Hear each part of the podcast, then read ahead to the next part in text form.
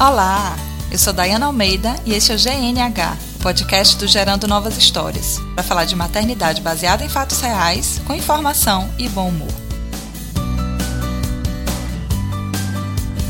Olá, vamos começar mais um GNH Podcast. O tema de hoje é picos de crescimento e saltos de desenvolvimento. Ele será dedicado a Cíntia Corrade e a pequena Sofia, que estão passando agora por uma dessas fases. Mas primeiro vamos ao mimimi meio.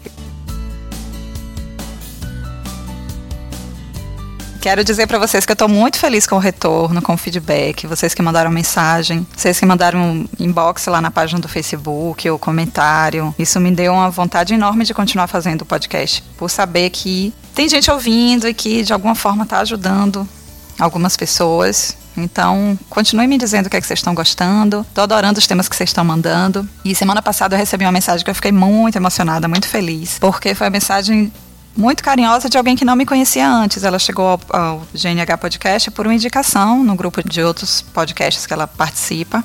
O senhor A, que eu já falei com vocês que ele me ajudou bastante aqui no início, ele indicou para ela e ela disse: simplesmente amei seu podcast. E olha que eu sou ouvinte de vários outros, inclusive do Mamilos que você indicou. O filho dela completou um, um ano agora há pouco. E ela diz: só uma coisa eu tenho para dizer negativamente sobre o seu podcast. E aí, na hora que ela disse isso, eu peguei a caneta para anotar, né? Achei que era super uma crítica para eu melhorar e tal. E aí ela diz: ele não ter existido antes. Porque muita coisa teria ficado mais aliviada se tivesse ouvido. O meu filho não gostava muito de dormir de dia, ele queria ficar no colo. Sim, no colo ele dormia bem, mas eu estava sozinha, precisava fazer as tarefas domésticas, foi bem complicado. E se eu tivesse ouvido você na época, eu teria deixado as preocupações de lado e ficado mais tempo com ele no colo, sem medo de mimá-lo. Muitas vezes eu cedia à vontade dele, pegava os fones de ouvido e ouvia podcasts. Acho que isso também me ajudou a não entrar em depressão. Claro que não está tudo mar de rosas. Agora a minha preocupação é: será que eu estou sendo uma boa mãe? Será que estou fazendo as coisas no tempo certo? E aí a gente conversou um pouco sobre algumas inseguranças que ela está tendo em relação à alimentação e tal. E aí ela diz: enfim, aqui está uma mãe neurótica. Ou como dizem as gurias do Mamilos, uma mãe de merda. Aliás, é um bom episódio para indicar. E aí ela indica episódios do Mamilo que fala sobre maternidade, tem um que tem participação dos pais, e eu vou deixar o link lá direto, apesar de já ter indicado Mamilos, mas eu vou deixar lá na postagem desse episódio os links para esses dois episódios, que são muito legais mesmo. Então, Ana Luísa, um beijão, a gente continua batendo nosso papo. A Ingrid também escreveu para dar os parabéns, conta que o filho dela tem seis meses, que acorda de hora em hora desde os três meses que ela já acostumou, ou seja, guerreira, né? A Juliana, que já me conhecia do blog, também foi uma fofa, contou que está voltando a trabalhar agora, depois de seis meses. E essa é uma fase bem difícil, né? Eu anotei aqui também para tratar desse tema. E aí ela sugeriu tratar sobre baby blues, sobre depressão pós-parto, sobre sentimentos inerentes dessa fase de puerpério. E eu tô doida para falar mesmo sobre isso. Eu acho que em breve vai sair esse episódio. A Drica Almeida comentou lá no Facebook: "Gente, que tudo poder cuidar da cria, que não me deixa olhar para outro lugar um segundo, que eu já encontro explorando algo tipo o cocô do cachorro. E ao mesmo tempo ouvir os podcasts. Amei. Que bom, Drica, que você está gostando. E é, o objetivo é justamente esse mesmo é poder ouvir o podcast enquanto dá conta aí de correr atrás das crias pela casa. Gabriela Marins comentou do jabá e do podcast que eu dediquei para ela, que foi o último, o das pandinhas, e ela disse que ela é a panda mor. Marielle falou que está adorando esse negócio de podcast. Hoje eu vi no carro e achei o máximo. Agora só vai dar GNH no trânsito. Depois a gente conversou um pouco pelo WhatsApp e expliquei para ela algumas coisas. E eu estou fazendo um passo a passo com algumas dicas sobre como aproveitar ao máximo a mídia de podcast. Vanessa Costa comentou lá no Facebook eu só acho que você deveria ter criado isso tudo há 13 meses atrás. Eu tô adorando, mas vejo um foco em bebê de novinhas. Será que não rola falar logo de bebês de um ano, andar, falar, comer, essas coisas que deixam a gente um tanto ansiosas? Rola sim, Vanessa. Em breve, até porque eu tô passando por essa fase, passei mais recentemente. E eu realmente estou focando nos bebês pequenos, porque eu acho que é a fase mais de mais insegurança, fase mais complicada. E com certeza tem mães agora passando por essa fase. Então eu foquei realmente nesse período. Mas sim, a gente vai falar muito ainda de, principalmente de alimentação. Vai falar muito sobre essas inseguranças e sobre essas ansiedades que a gente tem depois de um ano. E vamos falar também, quero saber se tem tentante aí ouvindo, porque eu adoro falar dos dos assuntos referentes à concepção, né, diante da gravidez. Então, se tiver alguém aí interessado, me dá um alô que a gente faz um episódio sobre isso também, sobre gestação, sobre parto, enfim, é muita coisa. A gente vai chegar lá. E Cíntia, que é a quem é dedicado esse episódio de hoje, falou lá no episódio sobre efeito vulcão que custou identificar no sono de, da filhota dela, que está com 26 dias. E agora ela sabe qual é o motivo da agonia no final da tarde. Que ela dorme pouco durante o dia. E disse que chegou a achar mesmo que estava produzindo pouco leite mas que agora já sabe que é o bendito efeito vulcão. E por último, Yara, que é uma amiga querida, ela é enfermeira obstetra, e ela me mandou uma mensagem ontem à noite pelo WhatsApp e falou: Dai, minha querida, conheci o podcast através de você, estou amando. Seu jeito de abordar cada assunto de uma forma tão especial e direta, se fazendo entender perfeitamente. Ah, que bom, Yara, que você está achando isso, porque é justamente esse o objetivo: é atingir essas mães que nunca ouviram falar desses temas, para dar aquele bichinho da curiosidade e, e pesquisar mais profundamente sobre eles. Aí ela sugeriu um tema sobre parto, que eu amo e vou fazer em breve. Ela contou que ultimamente está assistindo a muitas adolescentes no momento do parto e que quando vê que tem algum que gosta de usar o celular, que usa muito o celular, ela indica o link do podcast. Então, se tem alguma menina aí de Riachão do Jacuípe que seguiu a indicação de Yara que está ouvindo, um beijo para você. E eu te digo que você teve muita sorte de encontrar essa pessoa linda, que é Yara, na hora do, do nascimento do seu filho. Então, vamos terminar do mimimi meio, começar o nosso tema de hoje.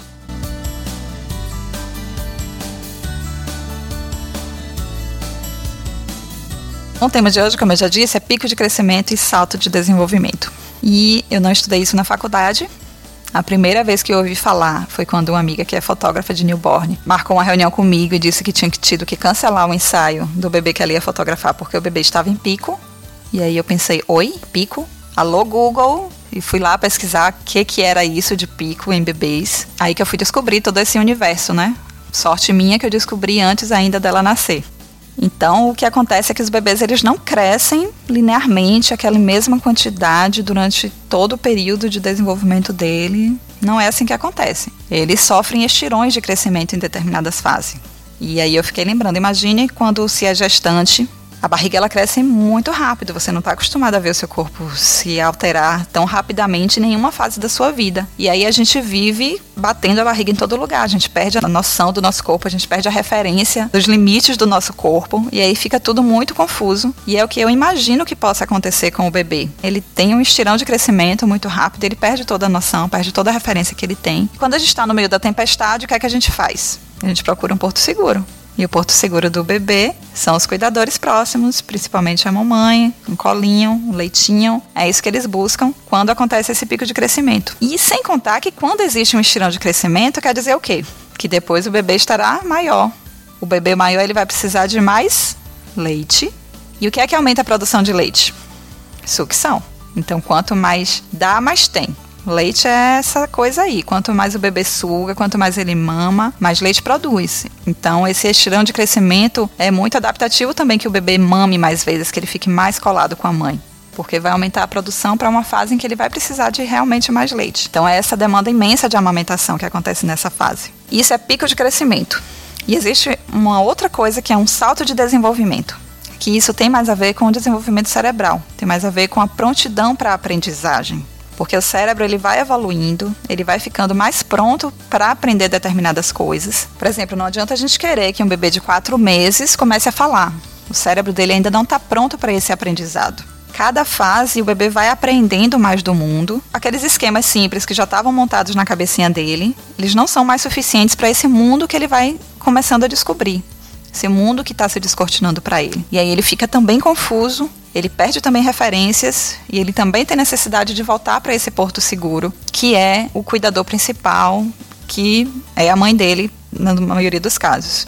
E o mais lindo disso tudo é que depois de toda essa tempestade que acontece nos picos de crescimento, nos saltos de desenvolvimento, vem a bonança. Você vai ter um bebê que cresceu um pouquinho mais, você vai ter um bebê que se desenvolveu um pouquinho mais, que está pronto para aprender coisas novas, que está passando de fase. Então é muito gostoso também pensar isso que sim, é uma fase muito difícil, muito demandante. O bebê, ele muda muito o padrão de sono, ele muda o padrão de alimentação, Normalmente ele fica mais demandante da amamentação.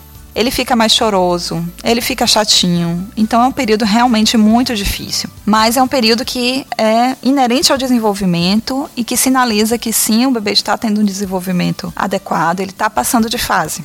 Então, se você está atenta ao comportamento do bebê, você não vai precisar de tabela, não vai precisar saber em que tempo vai acontecer, em que semana vai acontecer, nada. Você só vai precisar estar presente para suprir a necessidade dele, seja qual for. E isso seria muito simples se não fosse a nossa cabeça de mãe o tempo todo achando que somos mães de merda e tentando descobrir o que é que a gente está fazendo de errado, ou o que de errado está acontecendo com o bebê. Então a gente fica querendo imaginar por que, é que essa criança chora tanto, ela era tão boazinha, de repente ficou assim, por que é que tá querendo mamar tanto, será que eu não estou mais produzindo tanto leite quanto ele precisa? Então, todas essas coisas passam muito mais facilmente se você tem noção de que aquela fase é normal, de que ela é esperada e de que ela vai passar. Então eu não vou detalhar cada fase, o que é que acontece em cada salto. Você pode ir lá, tem milhões de páginas na internet que você pode pesquisar os saltos de desenvolvimento, os picos de crescimento. Eles dão ideias aproximadas de que período, claro que nós estamos tratando com robôs, então vai depender de inúmeros fatores, cada bebê chegar em cada fase. Mas o fato é que você vai notar a diferença no comportamento. Principalmente os primeiros picos e saltos, quando os bebês estão bem novinhos, eles são muito nítidos. A mudança de padrão é muito grande. O bebê ele vira basicamente um piercing de mamilo. Passa o dia inteiro ali grudado e só quer colo. E eu, eu sou a louca das tabelas, dos números, de querer saber de tudo. E aí eu descobri um aplicativo que ele dizia mais ou menos em qual fase, mas o que eu mais gostava dele é que ele diz para cada fase quais são as habilidades prováveis do bebê estar tá desenvolvendo. Em cada salto de desenvolvimento tem lá uma descrição para você observar aquelas habilidades, dar algumas dicas de como você pode ajudar o bebê a passar por esses saltos. E eu gostava muito de ter essa noção, de ir lá, olhar mais ou menos em qual fase ela estava e de observar. Às vezes acontecia naquele período, às vezes não. Mas era muito legal saber que quando ela estava com um comportamento diferente e lá e ver que mais ou menos era aquele período que era esperado e que ia passar. Então esse aplicativo que eu usava é The Wonder Weeks. Vou colocar lá também no post desse episódio o link para quem quiser saber mais. Ele é baseado num livro que fala sobre esses, esses saltos e esse desenvolvimento do bebê. E é importante lembrar também que o desenvolvimento do bebê, ele não começa na hora que ele nasce, né? O bebê ele vem se desenvolvendo desde que ele é concebido, cada mês de gestação ele está ali desenvolvendo o cérebro, o sistema nervoso dele está em desenvolvimento. Então a gente não poderia comparar o desenvolvimento de um bebê que nasce de 38 semanas com um que nasce de 42 semanas, por exemplo. Então, para estimar esses momentos em que ocorrem os picos e saltos, se estabelece um marco que é a data provável do parto. Para todas as gestações, existe essa DPP, que seria em 40 semanas, podendo ser algumas semanas antes e algumas semanas depois. Então, lembrar sempre quando for, se for comparar essas fases com o marco em que o seu bebê completaria 40 semanas de gestação.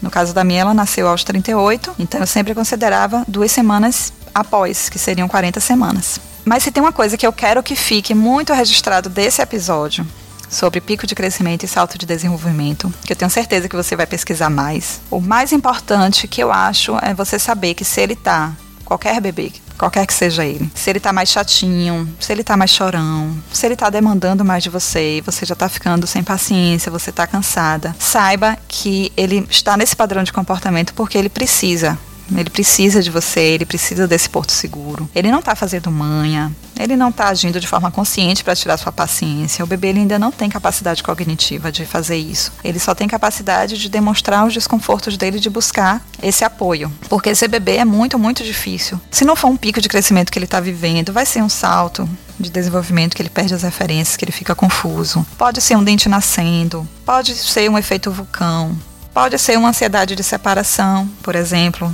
inclusive a Fernanda Godoy me mandou uma mensagem sugerindo esse tema, que vai rolar em breve. Pode ser qualquer coisa que traga desconforto para ele. Então, se você percebe esse padrão de mudança, respira, aceita para doer menos, acolhe que ele vai passar.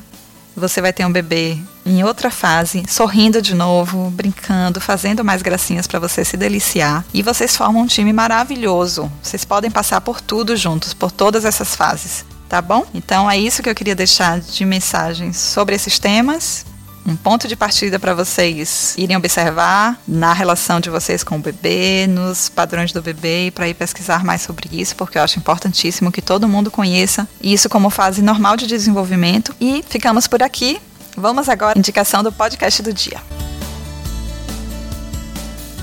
Então eu já falei aqui sobre o Renan, que ele me ofereceu ajuda no início, foi super legal. E ouvindo o podcast dele, eu fiz as contas e ele deve ter um bebê de uns seis meses, mais ou menos, por um comentário que ele fez lá. E ele indicou o GNH Podcast para a esposa ouvir. Eu fiquei muito feliz, espero que esteja sendo útil para vocês. E o podcast que ele produz é o Na Trilha, que é um podcast de esportes ao ar livre. Eu comecei pelo episódio piloto, eu gosto de fazer essas maratonas e ouvi desde o início. E logo no início ele fala, nesse episódio eles falam da diferença entre esporte e turismo de aventura. São coisas diferentes. Eu me identifiquei logo como uma turista de aventura, porque meio que marido vai fazer umas loucuras e aí eu vou na onda dele, acabo gostando. E a gente já viveu algumas experiências, desde saltar de paraquedas, saltar de bungee jump de 134 metros de queda que eu quase não consegui saltar. Foi uma coisa meio desesperadora, mas depois vale a pena. Já saltei de parapente, já fiz rafting, já fiz rapel. Então, uma série de, não diria esporte porque a gente não pratica rotineiramente, mas de atividades de aventura. E o podcast Na Trilha, ele fala também sobre isso. Tem temas super interessantes esse piloto que eu já falei. Tem um sobre o filme Everest, que eles vão falar sobre expedições que vão ao Everest. E é muito legal, eu adorei esse episódio. Já teve episódio sobre praticantes de voo livre. Já teve um episódio sobre canoagem oceânica, que foi bem legal também. Sobre escalada. Teve outro episódio muito legal, que foi com as meninas do blog Mochilando com Elas, contando lá as aventuras de mochileiras que elas vivem. Teve um episódio também ótimo sobre fotografia. O Doc me trouxe alguns insights para minha vida, independente de fotografia. É muito legal de ouvir também. E o último episódio foi muito legal, que eles convidaram um cara que é recordista mundial de parapente. O Frank Brown, e foi um bate-papo muito interessante. Então, o programa na trilha é muito legal para quem curte esporte ao ar livre, para quem curte aventura, e é uma indicação que mostra o quanto o podcast é rico, quanto, quantos mil assuntos podem caber nessa mídia para você consumir de, da forma que desejar, seja no carro, no trânsito. Então está lá no post desse episódio o link para o Na Trilha. Você encontra também dando um Google Na Trilha Podcast e vá lá curtir que é muito legal. Ficamos por aqui e até a próxima semana. Um beijo.